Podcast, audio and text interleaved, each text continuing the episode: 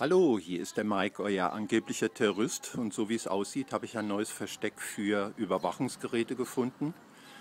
Diese Reifen hier, diese Felgen, die hat der Staatsschutz hier auf das Nachbargrundstück gestellt.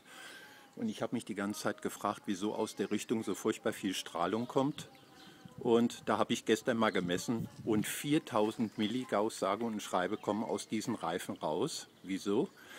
Also die Reifen werden von den Felgen gezogen und dann montiert man auf den Felgen ein Überwachungsgerät und macht die Reifen wieder drauf. Ne?